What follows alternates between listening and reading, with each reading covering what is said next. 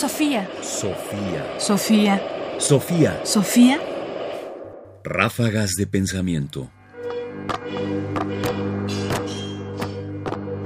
Ráfagas de pensamiento. El cobarde. Nuestro pensamiento está acomodado para pensar sobre todo en ciertos conceptos con mucha claridad y en otros con mucha menor claridad. Ese es el caso del héroe y el cobarde. Nos es más fácil pensar en el héroe y el cobarde es algo con lo que nos cuesta más batallar. ¿Se necesita algo para ser cobarde? Es decir, porque parecería que se necesita algo para ser un héroe, pero para ser cobarde.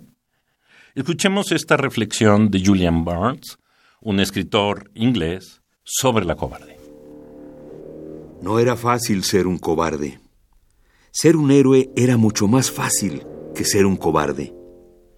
Para ser un héroe solo tenías que ser valiente un momento. Cuando sacabas la pistola, lanzabas la bomba, apretabas el detonador, matabas al tirano y también a ti con él. Pero ser un cobarde era embarcarse en una carrera que duraba toda la vida. Nunca podías relajarte. Tenías que prever la próxima vez que tendrías que disculparte, titubear, achantarte, volver a familiarizarte con el sabor de las botas de caucho y el estado de tu propio personaje caído, abyecto. Ser un cobarde requería obstinación, perseverancia, una negativa a cambiar, lo cual en cierto modo constituía una especie de valentía.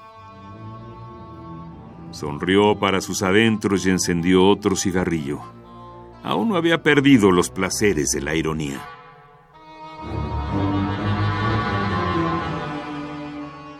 Julian Barnes. El ruido del tiempo.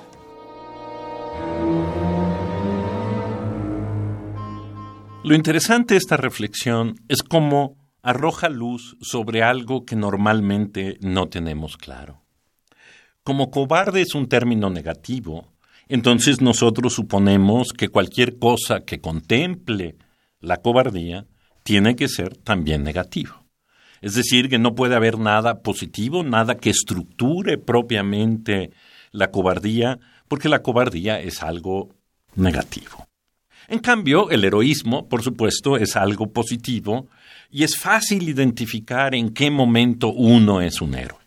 Y como lo dice bien Barnes, uno es un héroe un momento y para ser cobarde se necesita quizás toda la vida.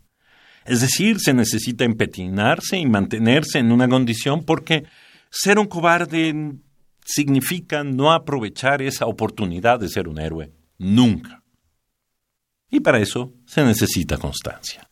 Y curiosamente lo que hace Barnes es hacernos ver que en la cobardía puede haber un valor positivo en que entra en tensión con ese otro valor positivo que es ser un héroe.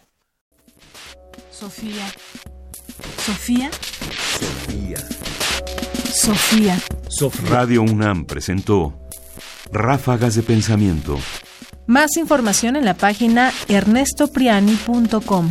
Busca el podcast en www.radiopodcast.unam.mx diagonal podcast.